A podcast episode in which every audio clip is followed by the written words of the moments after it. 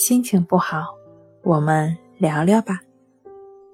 关系五分钟等于放松一整天。大家好，欢迎来到重塑心灵，我是主播心理咨询师刘星。今天要分享的作品是强迫观念产生的条件。考虑一下强迫观念产生的条件，其实呢，主要是两个方面。第一是不尊重事实本身，把心境或者情绪当做种种问题的所谓情绪中心注意。第二，受某种机会影响而造成恐怖的驱动，为了试图取消不愉快的感觉而痛苦的折腾。其实，强迫观念呢，绝非思想的义务。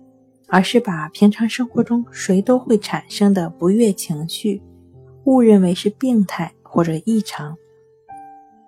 这是一种试图将恐怖、担心等心理消除掉，而拼命挣扎所引起的一种痛苦。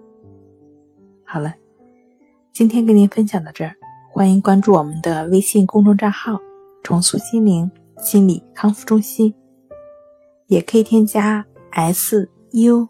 零一一二三四五六七八九，与专业的咨询师对话。